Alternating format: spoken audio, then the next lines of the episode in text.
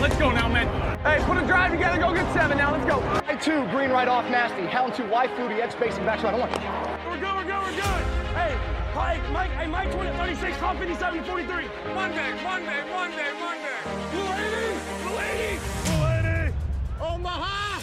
Hola, ¿qué tal? Bienvenidos de nuevo a The Cubiner, tu podcast sobre quarterbacks dentro del Capologist, en una semana en la que evidentemente eh, tenemos que hablar de la Super Bowl. Tenemos que hablar de ese partido entre Philadelphia Eagles y Kansas City Chiefs en esta semana en la que estamos haciendo programación especial y uno de esos programas tiene que ser este Cubiner dedicado, por supuesto, a ese duelo de quarterbacks que van a, protagonizar tanto Patrick Mahomes como Jalen Hurts. Eh, son dos quarterbacks, eh, si no me equivoco, la pareja de quarterbacks titulares más joven de la historia de una Super Bowl, uno con 27 años, otro con 24, que es Jalen Hurts, así que eh, vamos a hablar de muchas cosas, porque eh, hay que hablar del tobillo de Mahomes, hay que hablar de cómo Jalen Hurts puede afrontar una situación eh, tan grande como, como es una, una, Super Bowl, pero también además tenemos que hablar con, con, Juan Jiménez, con nuestro maestro, por ejemplo, de la retirada de Tom Brady, que no le escuchamos la, la semana pasada al, respecto.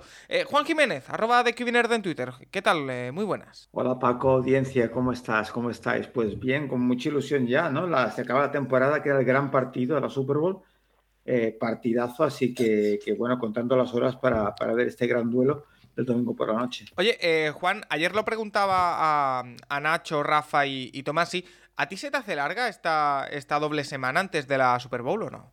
Eh, larga no, larguísima. Sí, porque es un impasse donde no hay nada de fútbol y... y vale, y entiendo, entiendo que la Pro Bowl no viste nada, ¿no? Entonces. Eh, todos los juegos, ¿sabes? Pues, lo pasé increíble. De hecho, me los he visto varias veces por la noche. eh, Sobre todo aquel de esquivaba que te gustó tanto que pusiste en Twitter, ese, ¿sabes? De esquivaba. Bueno, y con, con el sombrero que uf, increíble. Eh, pero bueno, aparte de, de, los juegos de la Pro Bowl, pues sí, pues, pues que es, es mucho tiempo sin competición.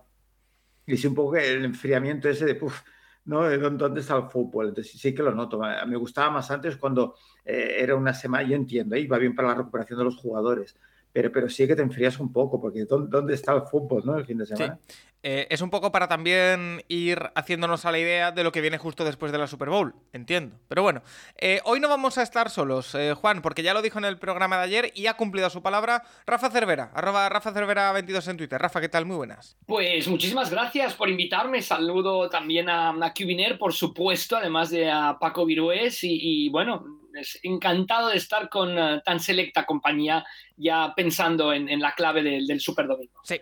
Eh, Juan, vamos a meternos en, harina porque tenemos muchas preguntas sobre la Super Bowl, sobre un quarterback, sobre otro, pero antes, antes eh, de pasar al, gran partido que se celebrará el, domingo por la, noche, quiero hablar de lo de Tom Brady, porque ha pasado ya casi una semana, fue el miércoles pasado, eh, justo el día después de grabar con, contigo, y tú, en el mensaje en el que intercambiamos, a ver cuándo grabamos, a ver de qué hablamos, tú me dijiste, y tengo también unas reflexiones sobre Tom Brady. A mí esa palabra me ha llamado, la, esa expresión me ha llamado la, atención porque creo que van a ser bastante jugosas esas eh, reflexiones. Así que, si te parece bien, empezamos por ahí.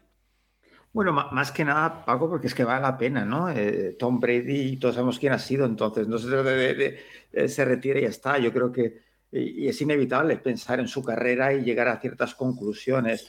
Y sobre todo, Paco, feliz, muy feliz de que ha tomado la decisión. Ya lo estaba el año pasado, eh, no, no, por nada, sino porque es algo que, bueno, comento con muchos clientes cuando hablamos de deporte, de, de, que, ¿no? que estos grandes deportistas nunca saben cuándo retirarse, ¿no? Se retiran incluso un poco demasiado tarde. Entonces me hacía ilusión a mí, ¿eh? que, que Brady, pues, pues verlo que, que retirarse cuando todavía puede jugar, cuando está en lo más alto casi, ¿no? No, no cuando ya arrastrándose como otros deportistas. Así que, que contento de que parece que esta vaya a ser la definitiva. Entonces, si te parece, Paco, pues mira, conclusiones muy rápidas o reflexiones muy rápidas sobre Tom Brady. Primero lo que puse en Twitter, que yo creo que nos acercamos al final de, de, de una era en el fútbol americano. Y no sé si Rafa estará de acuerdo conmigo y es genial que esté en el programa porque eh, tenemos una perspectiva diferente, Paco, ¿no? Nosotros llevamos mucho tiempo viendo fútbol, muchísimo tiempo. Y siempre lo he dicho, y voy a repetirlo, Paco, de que el, el, la posición de cuerda que en la NFL, en el college, se gana desde el pocket, sin ningún tipo de duda. Y es por eso que ha sido el cuerda predominante. Han habido cuerda corredores en el pasado, pero mucho menos sobre del pocket, que bueno, han ganado partidos, han tenido buenas temporadas, pero nunca han llegado al final de ¿no? Eh, esa constancia de meterse en playoffs. Y, y, estamos entrando en una época donde seguimos teniendo el cuerda pocket inteligentísimo, pero que además corre. Entonces, de la vieja escuela de, de quarterbacks estáticos, pues bueno, ¿no? cuando se retiró Manning, eh, Breeze, Rotlisberger, Eli Manning, eh, yo creo que, que, con Brady, seguramente Rogers, pues eh, hay más. ¿sí? Tannehill y otros, pero de las grandes estrellas que han dominado, yo creo que se va a acabar. Y vamos a entrar en esta época donde la excepción será al revés, el quarterback inmóvil, digamos, o menos más estático como Mac Jones. Y será la excepción. Y ahora la norma será pues el quarterback que, que, que te gana fuera y dentro del pocket. Eso es una. La otra, yo diría yo que, que pues eso, que, que, que, el récord de Tom Brady, eh, Paco, yo es que no sé, sé que los récords son para ser batidos, pero no sé cómo se va a batir ese récord. Siete Super Bowls, ¿cuántos años tienes que jugar sin lesiones? ¿Cómo mantienes un equipo competitivo tantos años con el tema del salary cap, los jugadores se te van? ¿Y a cuántas Super Bowls has de llegar? Porque no, no las vas a ganar todas, Paco, para acabar ganando ocho, siete, ocho. Es que es impresionante. Yo no sé, es un récord que yo no sé cómo se va a superar algún día. Es bastante complicado. Increíble, perdón. Juan, en, el, en, la línea que decías del récord. O sea, es que de las 21 temporadas sano que disputó Tom Brady, porque hay una que no jugó, la primera prácticamente, solo lanzó tres pases, y después una que se lesionó el primer partido de la temporada. O sea, una de cada tres ganó la Super Bowl. Es que es increíble. increíble, increíble. Pero es que ya llegar es un milagro, ya no te digo jugarle y ganar. ¿eh? llegar, 19 títulos divisionales, 19 de 21 es que no sé, Rafa, quizá el juego evoluciona de tal manera que se proteja tanto al cuerva que no sé, que el Mahomes de turno, ¿no? Dentro de 50 años, pues yo que sé, es, es, pero es que no lo veo, no lo veo. Y nada, después, Paco, mis dos momentos favoritos de, de, Brady, si os parece. Una es la remontada aquella contra Falcons, Rafa, aquella Super Bowl, que, que eh, todavía es que la tengo grabada en la retina. O sea, me pareció algo absolutamente increíble remontar aquel partido. Y, y, lo otro, lo que ha hecho con Tampa, lo que hizo con Tampa en su primer año. En medio de la pandemia y un equipo totalmente nuevo después de tantos años, coger a los receptores por su lado, entrenar pues casi a escondidas, ¿sabes? De intentar coger esa y acabar ganando el campeonato. O sea, es increíble, increíble lo que, lo que ocurrió ese año con, con Brady y con Tampa. Y, y después quería comentar que, que, que, el legado más importante, claro, que son las Super Bowls. Para él, por supuesto, y los fans de, de sobre todo de Patriots, de, de Tampa también pero yo creo que el legado más importante para todos los aficionados es cómo lo consiguió, sin duda. Porque Brady, y yo lo siento, pero, pero eh, no, no, voy a aceptar otra opinión en esto, o sea, Brady está muy lejos, muy lejos de ser el mejor quarterback de la historia. Hay quarterbacks con, pero con muchísimo más talento que él. Es el quarterback, Brady es el quarterback que mejor ha jugado la posición. Ahí está el secreto. No el mejor quarterback en cuanto a brazo, eh, capacidad. Es que no, es que nada, ni nada. Es el que mejor la ha jugado por, por, por su carácter, por, por, la importancia pues, que tiene eso, el trabajo, la determinación y, y, y, que, y que, eso es lo que hace que, que otras carencias pues, queden atrás y, que se convierta en resultados el mejor de ellos. Pero ya te digo, no por talento, que es lo más impresionante de todo. Y, me acuerdo, Rafa, no sé si sabéis la anécdota. Eh, eh, a veces piensas, ¿no? Esos quarterbacks con tanto talento físico, Paco, ¿dónde llegarían con, con esa ética de trabajo claro, y esas ganas y claro. esa perseverancia? Y me acordaba de, de, de, la anécdota de Michael Vick, que no sé si lo sabéis, pero que cuando está con Jim Mora, eh, Jim Mora le dio un DVD, en aquel momento eran DVDs, ¿no? Con las 100 jugadas que él pensaba, los 100 conceptos que, que, que podían funcionar con Michael Vick. Y le dio el DVD y dice, míratelo, mañana hablamos, a ver si, si estarías cómodo con estas ideas y tal. Y sí, sí, al día siguiente Michael Vick le devolvió el, el DVD diciendo que si adelante, coach, ¿no? Que, que podemos hacer esto, claro que sí, ningún problema. Y sí, sí, Jim Mora vio el DVD y los 100 dólares que había puesto estaban tal y como los dejó en el DVD eh, estaban ahí colocados. o sea, Michael Vick nunca vio ese DVD, nunca vio las jugadas. Entonces, la gran diferencia, yo creo, entre, entre Brady, Manning y otros grandísimos, Burrow, por ejemplo, que, que son eh, estudiosos del deporte y que, que si además tienes el talento físico, pues, pues se consiguen las cosas que vemos pues, los domingos. Bueno, eh, oye, y la competitividad, sí. la competitividad, de Brady en la línea, que decía Juan, eh, hasta su llegada a Tampa Bay, los seis Super Bowls que gana con New England son partidos apretados. O sea, no son partidos que, que, que, arrasen ni mucho menos, ¿no? Yo creo que eso hay que destacarlo. Con Paco decíamos, Juan, que Brady probablemente no, o sea, lo que dices tú, seguramente no es el mejor quarterback de la historia, pero sí es el mejor jugador de la historia. Claro, el que mejor ha jugado la posición, sin duda, Rafa. Uh -huh. Sin duda. De forma más efectiva. Bueno, eh, yo solo quiero aportar varias cosas con respecto a esto de Brady que son cero importantes, pero bueno, para actualizar un poquito todo, todo esto. Eh, ya sabemos cuándo va a empezar a ser analista en televisión, en 2024, o sea que se va a tomar un año sabático, que no será sabático, dedicará a, otras cosas seguro. Y también que eh, se ha intentado vender o que estaban vendiéndose eh, un bote de arena de la playa del sitio en el que Brady anunció su retirada y estaba ya en 100 mil dólares. O sea que lo podía haber hecho aquí en Barcelona y nos hubiéramos sacado un, dinerito. a ver si no acaba como lo del balón, ¿no?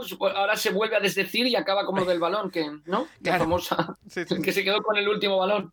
Claro. Em, Juan, ¿algo más que decir de, Brady sobre esto o sobre alguna cosa que te quede o vamos a la Super Bowl? Pues nada, thanks for the memories que hicieron en inglés, ¿no? Y ya está. Sí, Qué felicidades igual. mira, eh, Juan, yo de hecho hablaba, no me acuerdo con quién, creo que en el podcast del miércoles pasado, tanto con Tomás como con Nacho, de que en X años, cuando hablemos de Brady y su carrera, yo creo que no nos vamos a acordar de este interruptus. Eh, yo creo que directamente diremos que se retiró después de jugar en Tampa y ya está.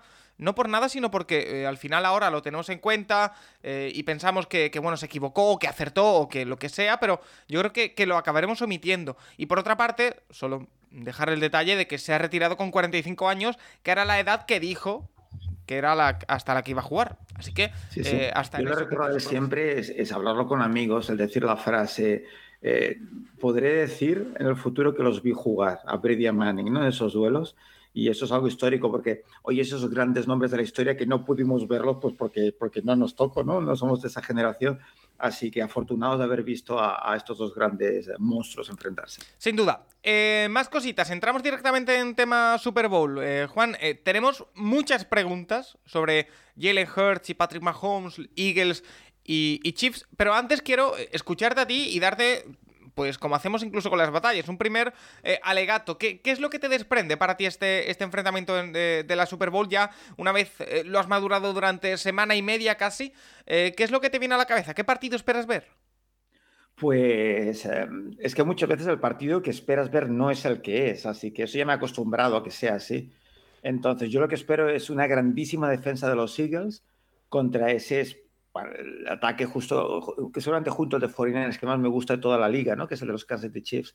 Así que, que va a ser, yo creo, un tema, se va a resumir, Paco, en esa defensa contra Mahomes, cómo va a estar Mahomes y si van a hacer lo que me hicieron los Bengals, por desgracia, que es ir a por él y presionarlo, tomando los riesgos necesarios que, que hace falta para jugar un partido así. Porque el tema con, con, con Mahomes es que eh, si le entras al blitz, corre riesgos, pero si te sientas atrás, es que te va a encontrar todos los huecos y más. Es que, es que no le puedes dar tiempo a Mahomes para que piense y encuentre. Entonces, eh, yo creo que Eagles va a tener que arriesgar para, en defensa para ganar este partido. Eh, a partir de ahí, eh, Rafa, ya lo hablamos ayer, pero el duelo de quarterbacks está servido. 27 años Mahomes, 24 Jalen Hurts lo decía yo antes y creo que es así, ¿eh? lo he leído en, diversos sitios.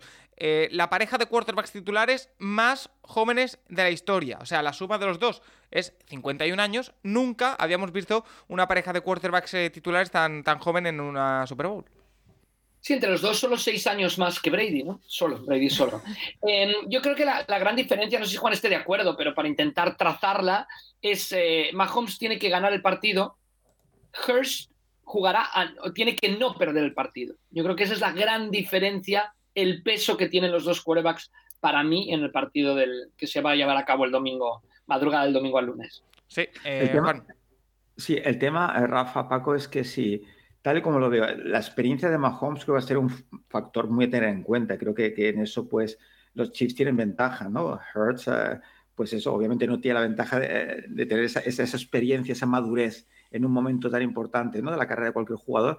Entonces, el, tema, lo que, lo que yo temo es que, temo, entender, para, la, igualdad del partido, es que si, uh, si Chiefs consigue poner puntos en el marcador, porque, porque Mahomes se encuentra bien, encuentra todas esas opciones, eh, sí que no veo, como decía Rafa, Jalen Hurts, eh, eh, ¿sabes? Con la capacidad de remontada que tendría Mahomes. ¿eh? Yo veo a Jalen Hurts pues haciendo daño, corriendo, pasando, siempre y cuando esté en el partido. Pero si, si los Chiefs se fuesen en el marcador, no estoy seguro, no estoy, quizás sí, pero estoy seguro que, que Hurts tenga esa capacidad. Quizás el escenario le pesara mucho y la falta de experiencia. Oye, eh, Juan, tengo varias preguntas muy interesantes, pero hay una que me llama la atención por encima de, todo, hablando ya, eh, por ejemplo, empezando por, Kansas, que es una pregunta que nos hace Víctor Hill, que nos dice, ¿crees que los Chiefs habrán entrenado y preparado el playbook con los titulares y Geni o todo con Mahomes? Eh, sabiendo de los problemas físicos de, Mahomes, que en teoría, en teoría no somos médicos ni, ni tenemos información, dos semanas después debería estar bastante mejor que en la final de conferencia, igualmente tú crees que algo habrán preparado? Yo creo que no, ¿eh? pero eh, tú que has entrenado, que has sido quarterback, eh, ¿algo habrán preparado con Geni, en especial al ser una Super Bowl o no? Absolutamente sí, yo diría que sí.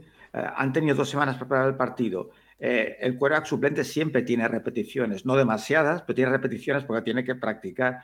sabiendo que quizá la posibilidad de que Mahomes mm, pueda tener una recaída, es que tiene que haber sido parte segurísima de estas dos semanas, repeticiones a, a, a Geni. Por eso, pues si, si ocurre el, eh, por desgracia, ¿no? que tenga que ser sustituido Mahomes, pues que puede estar ahí y hacer esas jugadas con, con suficientes garantías, no me cabe la menor Pero bueno, entiendo, entiendo que del otro lado, un Jalen Hurts que tiene algún problemilla de hombro, pero nada, nada grave, por supuesto, también habrá tenido repeticiones de Garner Minshew. Sí, esto siempre, los quarterbacks eh, suplentes siempre tienen repeticiones. El tema es que, claro, no tienen demasiadas.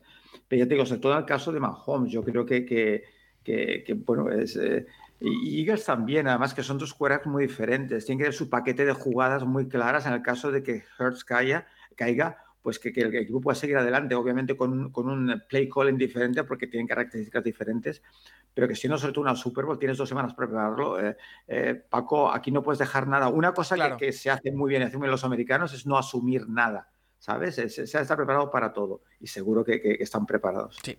Eh, tengo otra pregunta por aquí de Dani que dice que los dos equipos poseen grandes defensas, que si pensamos que el conectar con eh, receptores o Tyrens en jugadas de medio yardaje podría ser una de las claves del partido. Eh, nos nombra que Eagles tiene a Weather y a AJ Brown, mientras que Chiefs tiene a Kelsey y a Juju Smith-Schuster. Yo aquí a, a, Dani le quiero añadir dos nombres. Uno es de Monta Smith, por supuesto, y otro es eh, Valdés Scatling, que hizo una buena final de conferencia.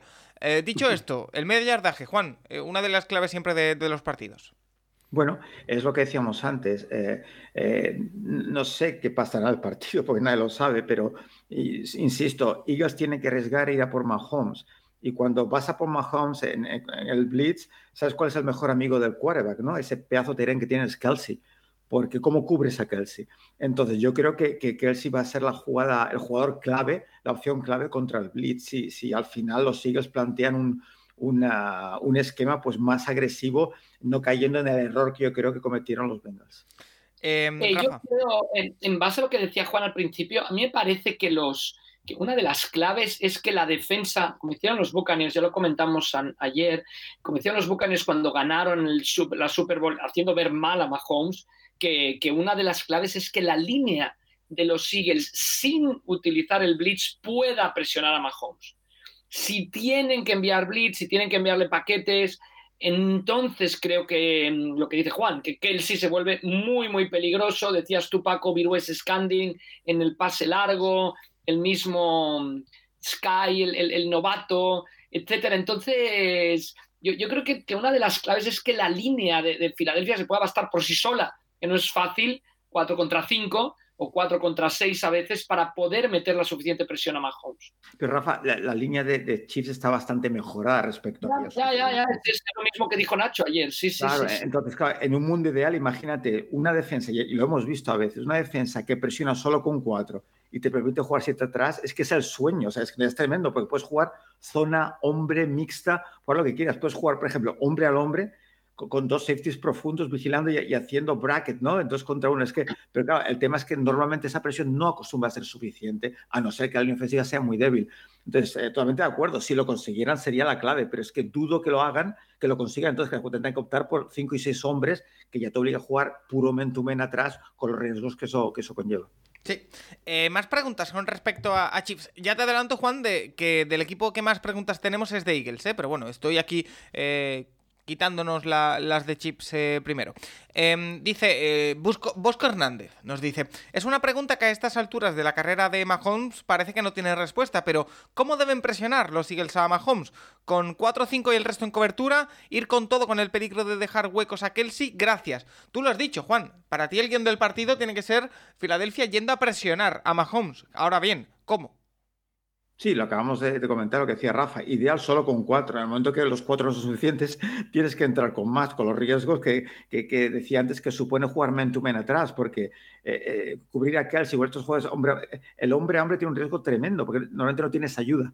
Eh, y entonces, pues eso, ¿no? Consigues un poco de separación y, te has ido, y te has ido, o el, o el defensive back cae o el linebacker, entonces ese es el riesgo. Por eso digo, veremos cómo al partido. Esa línea de defensa es muy dominante, pero no sé si es lo suficiente para, para conseguir llegar a Mahomes de forma eh, constante durante el partido y, sobre todo teniendo en cuenta los problemas que tiene en el, tobillo todavía. Entonces veremos cómo evoluciona también. O sea, muchas incógnitas que yo creo que a, mitad del segundo cuarto eh, y sobre todo al principio de la segunda, de, la segunda parte, Paco, eh, veremos los ajustes definitivos para ver por dónde va el partido.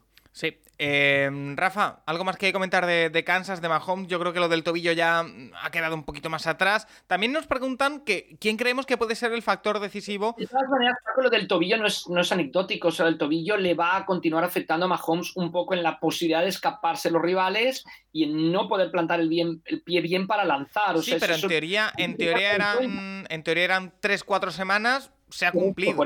O sea que... Sí, pero no va a estar en teoría en tres o cuatro y, la lesión fue hace dos y medio. O sea que no, no vas, yo no creo que esté Mahomes al 100%. Obviamente estará mucho mejor que, el día que jugó contra los Bengals, pero que también es un factor a tener en cuenta y que favorece mucho a los Eagles. De ahí que se diga, si lo presiona lo suficiente, tienes la ventaja que Mahomes no va a ser el mismo que era hace un mes escapando de la presión. Claro. Eh, por cierto, eh, no, hemos hablado ya de nombres, Juan, pero nos pregunta Kim Ferré que quién creemos que puede ser el factor ofensivo clave en Kansas. Eh, habla de Pacheco, de Yuyu, de Valdés Scatlin, de McKinnon, que hemos hablado demasiado. ¿Hay algún nombre así outsider que se te venga a ti a la cabeza o, los que hemos nombrado ya están bien? No, no, no, no se me ocurre. Vuelvo, a insistir, es Kelsey, porque me veo a los Eagles recurriendo al blitz y entonces ese pase corto, rápido, cruzado, fuera, dentro, en diagonal, es, es el Tyren, es ya más con ese range, ¿no? esa capacidad que tiene de, alcanzar prácticamente cualquier pase que le llegue. Entonces, e, ese va a ser la clave. Y, la gran pregunta es, ¿cómo cubres eso? ¿Cómo detienes a un Tyren con esas características? Así que mi lectura de partido en estos momentos es así, es, es Mahomes Kelsey, sin duda. Vale. Eh, Paco, de todas maneras, hay que destacar un poco la, evolución del, del, último día, que Kadarius Tony puede ser que juegue, puede ser que juegue. Juju Smith-Schuster está en la lista todavía como em, cuestionable, questionable, que se dice en inglés, que es un 50% de posibilidades de jugar. Ojo, estos dos. Harman, ya lo comentamos ayer, está totalmente fuera.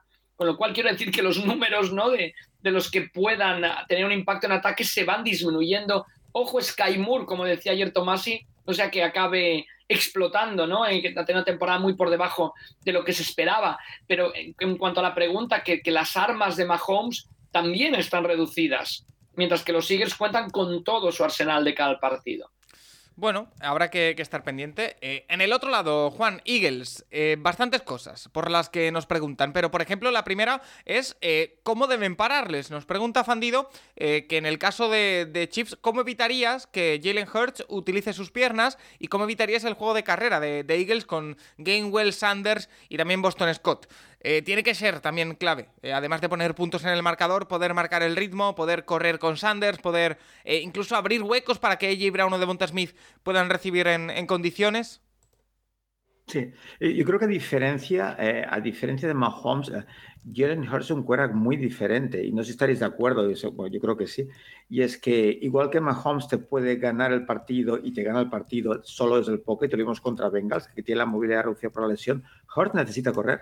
Hurt necesita correr. Ha mejorado muchísimo, ha durado mucho el pocket. Eh, ya dije, mm, he hecho mil veces ¿no? mi percepción del en college y, y la mejora ha sido increíble, pero sigue siendo un cuervo corredor, necesita de las dos cosas. Entonces, se trata de, bueno, utilizar diferentes técnicas para, para, contenerlo, desde jugar en spy vigilándolo, eh, jugar bastante zona viéndolo venir y obligándolo a tomar decisiones a veces que no está tan cómodo como a Holmes, ¿no? buscar las costuras. Entonces, yo creo que ese es, algo más vulnerable el equipo de los Eagles en, la presión tan importante de quarterback, aparte de la experiencia que decía. Entonces, por eso, como comentamos con Rafa al principio de, ¿no? de hoy del programa, es que, los Eagles tienen que estar en el partido para, acabar ganándolos. No, veo a los Chiefs yéndose de, no sé, de 14 puntos, 17 puntos en, el tercer cuarto y, y, los Eagles remontando, lo veo difícil. Eh, Rafa, eh, aquí lo mismo, el juego de carrera súper clave, el ataque con AJ Brown y con Devonta Smith, ya lo vimos en el partido eh, de, finales de conferencia, sobre todo al inicio, que te puede sacar de un aprieto el largo, como por ejemplo hizo Devonta Smith. Pero bueno, tiene que funcionar un poquito todo, Tener que. Yo creo que es clave que, cojan el ritmo y le hemos visto aplastar en, en varios partidos de, la temporada. No creo que vaya a ser el caso, aunque ayer pronostica una victoria un poquito holgada, pero bueno, yo creo que será al final. No sé cómo, cómo lo ves tú. Hombre, la, clave para los Eagles es correr el balón en ataque, eso es, clarísimo, clarísimo, ¿no? El ABC del fútbol americano. Em, los Chiefs, ojo, que defendieron muy bien la carrera contra los Bengals, así como los Bengals hicieron muchísimo daño por tierra a los Bills en el divisional, eh, los Chiefs los defendieron muy bien. Yo creo que ese es, eso es, en, eso está quebrando la cabeza españolo ahora, en qué va a hacer para parar el ataque terrestre del equipo de, de los Eagles con una defensa que pasa por un poquito por debajo del radar, pero que tiene buenos hombres, que tiene una secundaria con muchos rookies que estuvo muy bien contra Cincinnati y que yo creo que cometeríamos un error si la infravaloramos. Eh, pero claro, la clave es esa. ¿Qué va a diseñar Españolo para cortar el ataque terrestre de los Eagles? Claves, sin lugar a dudas, en el partido. No solo clave porque te avancen más o menos, sino clave porque mientras más tenga el ataque terrestre los Eagles el balón, menos lo va a tener Mahomes. Yo creo que eso también, el tiempo de posesión, es un factor muy, muy importante a tener en cuenta de cara al partido del domingo. Sí, em, más preguntas, eh, como por ejemplo la que nos hace Abrasa Orejas, que dice, ¿basarán los Eagles gran parte de su ataque en RPOs o si Diani tendrá reservada alguna sorpresa intentando castigar la secundaria de Chiefs? ¿Tendrá Mahomes la misma cobertura que contra Bengals? También nos pregunta por otro lado, que no lo habíamos eh, dicho antes, pero sobre todo lo, de las RPOs eh, es interesante también, Juan. Sí, seguro que ambos equipos tienen reservadas, ¿no? Eh, quizá lo sigues una nueva Philly Special, que, que, ya he comentado muchas veces que de Philly no tiene nada, esa jugando de Filadelfia, pero bueno, eh, seguro que nos sorprenderán con, cosas. Pero que, que sí, sí, es, lo de antes y lo que decía Rafa, el tema de carrera. Además, los Eagles, además, el juego de carrera, eh, Hertz es parte de ello. Entonces, esas zone reads son, son demoledoras, ¿no? Cuando el quarterback lea lent y decide si deja la puta al running o corre él. O sea, se convierte en un corredor más con 10 bloqueadores, ¿no? En, lugar de, de 9 que, tiene un, un running back normalmente. Así que que sí, sí, sí, el, equipo, el partido está igualado y los Eagles pueden correr el balón, es que tiene muchas posibilidades de, pues eso, de, llevarse el partido. Si no es lo que decía, ¿no? Si, Kansas City consigue adelantarse y poner puntos gracias a un Mahomes que está cómodo en el pocket y tomando decisiones, pues, pues eso, ¿no? Eh, eh, bajo presión, pues, pues acertando sus decisiones, pues, pues quizá irá más del lado de, Chiefs. Pero sí, sí, sin duda que, que va a ser parte importantísima en esas RPOs, on reads y, todas estas armas donde el cuerva, pues, pues eh, eso tiene, tiene las opciones ¿no? de hacer una cosa u otra. Eh, Rafa, algo que añadir aquí, también un poquito el estilo de juego que, puedan afrontar los, los, Eagles. Lo hemos dicho con la carrera, pero también es evidente que las decisiones que tome eh, Jalen Hurts son importantes. Sí, yo más que, más que decir algo, Juan, ¿tú crees que pongan un, espía en defensa los Chiefs para, para seguir a Jalen Hurts allá donde vayan, que, que, desperdicien, entre comillas, un linebacker para realizar esa función? Bueno, depende del down and distance, no puedes jugar siempre así, pero hay ocasiones en que yo creo que, que, lo harán seguro.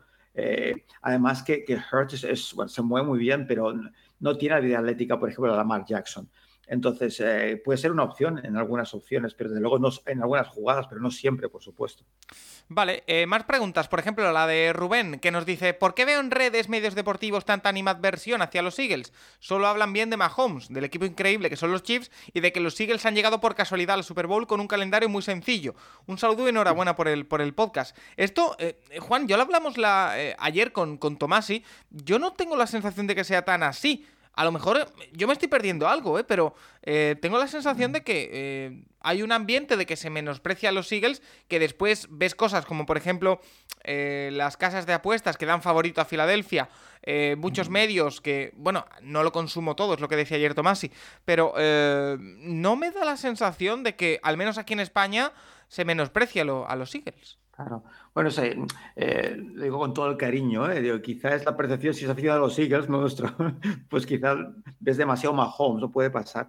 Pero eh, yo puedo entender quizá que los Chiefs, pues, pues eso, ¿no? Con Mahomes y compañía, pues, pues sea el equipo más, no sé, más conocido, más, no sé, que lleva más tiempo, ¿no? En, en los titulares, quizás por eso pero es que los Eagles son muy serios candidatos y, y, de todas maneras, si fuese mi equipo, los Eagles, yo estaría muy contento, Paco, porque todo ese ruido, ¿sabes? Eh, es mucho mejor que, que vaya, se estén en el otro equipo, ¿no? Como favoritos, no sé qué, es que, es que, que hablen de los otros. Así que, en definitiva, de quien se hable más o menos no afecta cómo vas jugar tú. Es igual, al revés, son más distracciones. De que si, si nuestro amigo es, eh, fan de los Eagles, porque es que es igual, que no se preocupe, que hablen lo que quieran de quien quieran, ¿no?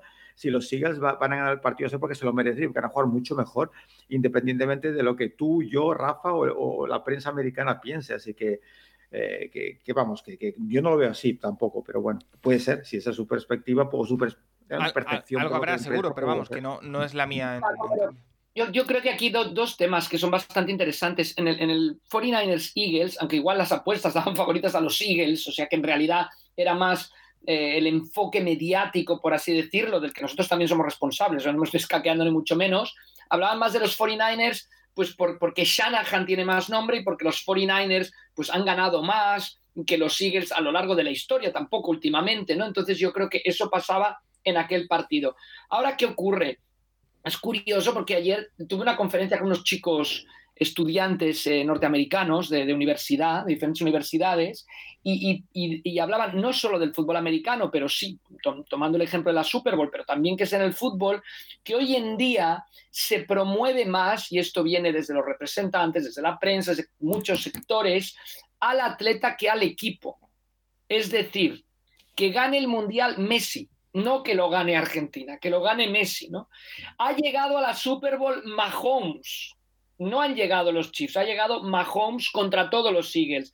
Entonces, esto que da mucho, mucho resultado, ¿no? Para promocionar el evento, para... Había gente que me decía, menos mal que ganó Mahomes y no los Bengals, ¿no? Porque es más fácil promover a una persona que ha estado ahí tres veces en los últimos cinco años que a uno que llega por primera vez o por segunda, eh, como hubiera sido el caso de Burrow, como hubiera sido el caso de Hurst, como es el caso de Hurst. Entonces yo creo que se está dando mucho desgraciadamente en el deporte e, esa promoción de, la persona, de la estrella, no la persona, de la estrella por encima del equipo. Y ahí estoy totalmente de acuerdo con, nuestros, con nuestra persona que planteaba la pregunta. O sea, es que es totalmente negativo eso, pero desgraciadamente es lo que se está dando en general hoy en el mundo del deporte, me parece, ¿eh? me parece que definitiva no, va a afectar al resultado del campo. Ah, no, no, no, no, no, absoluto. y, de hecho, y de hecho, como fan de burro que soy, a mí me molestó mucho eh, eh, ¿no? es, toda esa semana donde se empezó a dar a, Bengals como favorito cuando jugaban en,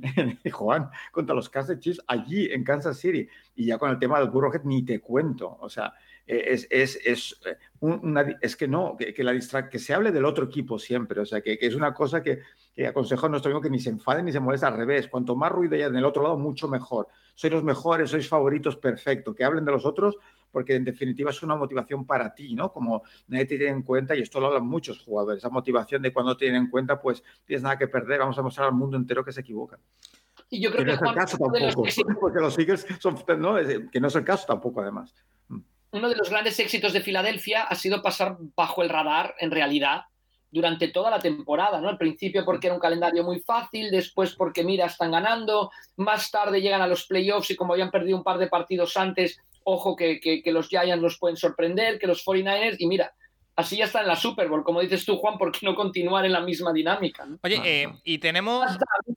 Yo creo que como aficionado no tienes por qué estar. Hemos callado la boca todos, somos. No, no, no, no, no. Oye, mira, mejor, mejor, como dice Juan, pasar bajo, bajo el radar, ¿no? Yo creo que el gran reto de Hurst ahora es que, es que juega su, su partido más grande de todos, donde tiene que estar a un nivel muy grande y donde no se puede, aunque quieras, eh, pasar bajo el radar, ¿no? Cuando llegas a la, Super Bowl. Oye, eh, como decía, tenemos también otra narrativa, Juan, eh, que yo sé que es muy injusta, que yo sé que a ti no te gusta, pero que probablemente vaya a existir, que es la pregunta de Sport City SS.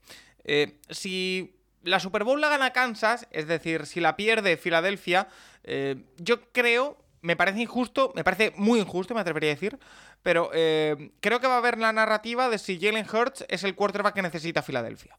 Entonces, eh, nos pregunta Sport City SS que si creemos que Hurts tiene futuro en, Filadelfia.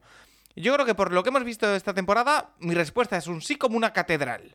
Eh, pero también me parece evidente que, sobre todo en Estados Unidos, va a haber debate si no gana la Super Bowl.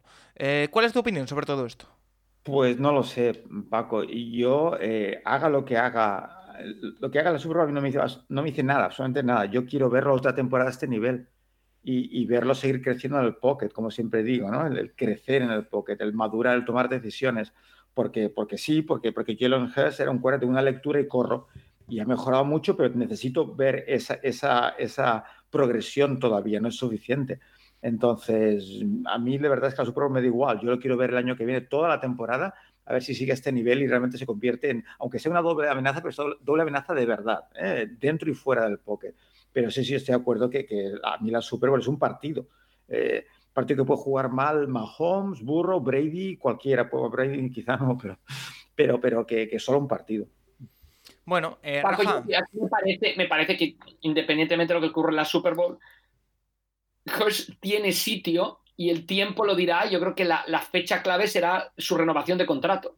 Cuando llegue a la renovación de contrato, ahí veremos en realidad si tiene sitio o no, pero que todavía tiene tiempo para enseñarlo y que, obviamente gane o pierda la Super Bowl el año que viene, será el coreback titular de los, de los Eagles. Eso no no hay discusión. Claro, eh, pero mira, ya sabemos lo que pasó con el último quarterback que llevó a, unos Eagles a, la Super Bowl y que la ganó, de hecho.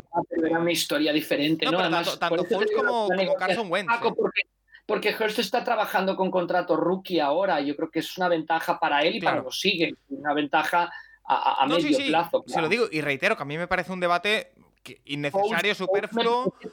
Era, gente libre, ¿no? Justo después de ganar la Super. No, yo hablo, yo hablo de Wentz, ¿eh? que después también, que no, durante esa temporada fue también muy, tuvo un nivel muy alto. Sí, sí, sí. Pero bueno, que reitero, ¿eh? me parece que sería un debate superfluo y que no tendría sentido, pero oye, entiendo que puede existir si, si no ganan la, Super Bowl. pero Wentz, después de la Super Bowl siguió siendo el quarterback titular de los Eagles. Y lo que digo yo, el tiempo fue lo que acabó marcando su futuro. Me parece que lo mismo va a ocurrir con Hurst. No que deje o no deje a los Eagles, sino que será el tiempo el que lo marque. Yo te diría casi gane o pierda la Super Bowl. ¿eh? Eh, y la última pregunta que tenemos, Juan, es de nuestro amigo David Jiménez, que dice, si tuvieras que elegir para el partido entre un buen ataque en profundo y un juego consistente terrestre, ¿qué elegirías? Hizo antes la pregunta, David, depende de, los puntos débiles de la defensa y tus armas ofensivas, es que no, no es un tema de capricho. Entonces, eh, en un mundo ideal combinas las dos cosas, ¿no? Si puedes tener la amenaza vertical profunda para meter puntos ponerte por delante y después correr el balón y dominar el partido, ¿no? que no hayan turnovers y, matar el tiempo, eso sería lo ideal. Eh, porque solo pasas cuando después tienes que correr el balón y, matar el partido, no puedes. Si solo corres y te pones detrás, mm, tienes que pasar, es que no puedes, te ves limitado. Entonces, pues eso eh, depende de, tus armas ofensivas, pero sobre todo en, la NFL eh, es que tienes que combinar las dos cosas. No puedes ser eh, eso, jugar solo al pase o a la carrera. Tienes que ser efectivo, como mínimo efectivo, en los dos aspectos del juego. Eh, Rafa, ¿algo más que. o tú tienes. No, yo diría que ser efectivo también, hablando del pase, también en la zona corta y en la zona larga. O sea, si el equipo rival sabe que no los puedes. Eh, em, no les puedes hacer daño con un envío largo, pues obviamente van a subir la defensa, ¿no? Entonces me parece que, la eficacia está claro que hoy en día un ataque en NFL para, para funcionar tiene que ser eficaz en todas las en todas las facetas del, juego, ¿no? En la carrera, eh, pero también en los pases que podríamos dividir en pases cortos, que muchas veces son una continuación del juego de carrera, y en los pases más, más ah, profundos. Yo creo que el juego totalmente horizontal, vale, sí, te da, te da, puedes moverla el balón, puedes hacer cosas, pero necesitas en algún momento también ir vertical. Vale, eh, Juan, ¿algo más que te quede por decir de, Brady, que ya he escuchado que, ha hecho su primer podcast eh, después de, de la retirada y ha dicho que bueno, que él creía que podía seguir jugando, pero que era el momento exacto. eh, yo creo que estamos de acuerdo. Eh, después, eh, algo sobre la Super Bowl que te quede pendiente o sobre otro tema, algo que te quede. No, ah, simplemente de la Super Bowl, pues decir que me hace muchísima ilusión ver ese duelo de, de la defensa de Eagles contra ese gran ataque que me encanta de Kansas City. Ahí, ahí parece que va a estar el partido, ¿eh, Juan? Más que... Yo creo que sí, yo creo que sí, yo creo que sí. Ese va a ser el, el, guion principal y después pues otras ¿no? historias paralelas, ¿no? argumentos paralelos, pues, pues eso, ¿no? El, Jalen Hurts, ¿no? ver cómo, cómo juega este partido, ¿no? que estará muy bien ver, a ver si sigue ¿no? en esa progresión tan brutal y, el partido no le va demasiado grande y estaría muy bien ver un gran partido. Gane quien gane, pero de los dos quarterbacks y que Mahomes no, que aguante el partido pues en condiciones, porque, bueno, como pasó contra Burro, que, obviamente mis simpatías estaban con Burro, pero yo quería ver a Mahomes bien en ese partido. Pero, eh, eh, mira, eh, Juan, ayer en el Capologist me guardé una pregunta para ti que se me había olvidado y que ahora he recordado. si te parece, te la hago. A ver si me puedes ayudar. es una pregunta que nos hace Juan González y nos dice, ¿cuántas vueltas le dan los entrenadores a la estrategia sabiendo que los otros saben que van a saber lo que van a hacer. Me explico. Hago B porque sé que él piensa que A es lo que debería hacer, pero haré B, así que ellos creen que con A ganaré. Por eso hago B. Eh, es un poco el juego mental de, oye, juego como siempre para que me reaccionen, o cambio, pero ellos saben que voy a cambiar. Es un poco el juego mental también que existe en este tipo de partidos tan importantes o acabas optando por C, que no se lo esperan ni ellos ni los tuyos, ¿sabes? Y, entras en pánico practicándolo la última semana. ¿Tú eres, tú eres más eh, partidario de seguir el plan que has tenido todo el año y ya está? No, no, no, no, siempre sorprender, hay que, hay que buscar siempre sorprender. El tema del fútbol americano es que los equipos se conocen, te estudian tanto que es que eh, no puede ser previsible, entonces se trata de sorprender, lo que pasa es que no es tan fácil, eh, estamos a sorprender como si fuese muy fácil buscar conceptos que eh, y tampoco te puedes pasar de listillo, ¿no? O sea, las trick plays están muy bien, pero son trick plays que, que como siempre he explicado, Paco, son jugadas que eh, un amigo comentaba en Twitter que por qué no se utilizan más, ¿no? Como la Philly Special, pues porque son jugadas que salen muy, muy bien o muy, muy mal. Y en definitiva, tú no puedes ganar con trick plays, porque son jugadas que muy esporádicas, que de vez en cuando, que una vez te la ven, ya está. Están preparados, porque cuando ven ese movimiento raro, ya la cantan y ya saben que es esa jugada. Entonces, sí que buscar conceptos, buscar los puntos débiles e intentar atacarlos, pero claro, eh, por eso los equipos pierden, ¿no? Pues porque no siempre les sale bien. de saber quién, quién esta partida de ajedrez, quién consigue pues, sorprender al otro en esos momentos clavos, sobre todo la red zone, ¿no? Y, quién se hace con la red zone y qué consigue pues más big play, esa jugada que, que consigues pues sorprender con esa jugada larga cuando en tallón y que, y que te, que te coloca en el marcador cómodamente. Bueno, eh, algo que te quede por decir a ti, Rafa, después de ayer, de hoy, un poquito del duelo de quarterbacks también que hemos analizado, algo que te quede a ti por, por comentar. No, no, no, nada más, Paco, que ya estamos contando los días, ¿no? La cuenta atrás para llegar a, esa, a esa Super Bowl, que me imagino que Juan Jiménez la verá solo ahí metido, ¿no? Analizando con, con mucho cuidado. En cambio, nosotros vamos más al ambiente más festivo, menos menos reflexivo, ¿no? en, la, manera de seguir el partido. Sí, la verdad que sí. Eh, que por cierto, eh, yo estoy pensando, Rafa, ¿qué vamos a hacer para el podcast del lunes después de la Super Bowl? Con esto, ¿qué quiero decir? Ya que nos vamos a juntar todos, podríamos grabarlo nada más terminar el partido. Eh, pero bueno, ya lo, ya lo hablaremos. Exacto, y llegar, salir de casa de Nacho a las 8 de la mañana, más o menos. Bueno, ya, mejor eso que tener que alargar el día siguiente hasta las 12 de la noche grabando. A ver, a ver qué dice mi hermano y a ver qué dice mi cuñada. y, los, vecinos, los, vecinos. que te encuentran ahí a las 7 de la mañana haciendo un podcast en la mesa del señor Hernández, que me parece que se debe vivir a este bloque también. El señor Hernández era un vecino que tenía Juan Jiménez, digo que tenía hasta que yo iba a ver partidos de fútbol americano de la NFL en la noche a casa de Juan Jiménez. ¿Sabes sobre qué me fui a Molins de Rey? Por la denuncia, Paco, por la denuncia del señor Hernández. fue huyendo Juan Jiménez a Molins de Rey. Fíjate. Eh, pues Juan... Sí, el señor Hernández finalmente, ¿no, Juan? No sé, no sé. Es una etapa de mi vida que olvidé, Rafa. Ha vuelto, hoy, pero mm, a veces me despierto medianoche con sudores, recordando a Rafa saltando a las 4 de la mañana y sí, sí. En la calle Industria, ¿no? ah, eso es, eso es céntrico, ¿no? Relativamente. Ah, no, no, no, sabía que era tan céntrico donde vivía Juan. Eh, pues nada, eh, Juan, Rafa, como siempre, un auténtico placer y os espero en la próxima, que va a ser eh, muy pronto, porque nada viene la, la Super Bowl y en el Capologist, mientras tenemos eh, eh, programación especial, ya lo sabéis. Hoy hemos tenido The QB Nerd, mañana El Camino de los Eagles y El Camino de los eh, Chiefs, dos, dos, podcasts por el precio de uno.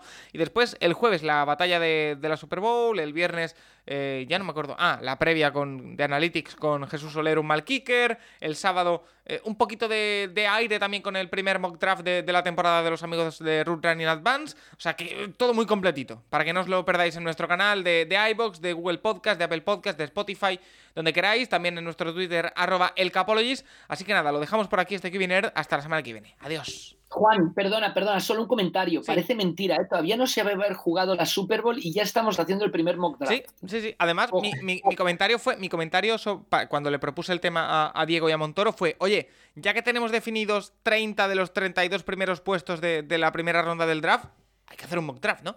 También, también te digo una cosa, Rafa, con estas dos semanas de, de Super Bowl, a mí también me apetece un poquito de aire, ¿eh? O sea, ya, ya, ya, o sea que... no, no, no, me extraña. De hecho, Paco, fíjate cómo cambia la vida, que yo me acuerdo que, que hace muchos años, ¿no? Cuando yo veía las iniciales PVP, Rafa, era, era precio-venta público, ¿no? Ahora PVP para mí es Paco Virués Podcaster. Es que... Fíjate si cambia la vida, es que es tremendo esto. Oye, debería, debería patentar esa marca, ¿eh? no me parece mal. Eh, nada, ahora sí, Rafa, Juan, adiós, gracias. Y a todos los oyentes, hasta la próxima.